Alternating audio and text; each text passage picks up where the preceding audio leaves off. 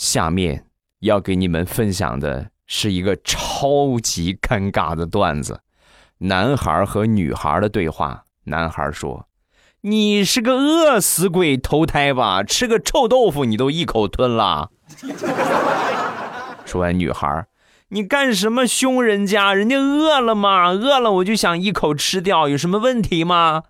有什么问题吗？走吧，去医院洗胃去吧。”钻戒让你吞下去了。我不止一次在节目里边说过，就这种惊喜呀，尤其是藏戒指啊，你们藏的话，藏到一个比较大一点的东西里边。你比如说藏个什么生日蛋糕，对吧？里边放个戒指，咔一切，哎，切出来，你多么惊喜！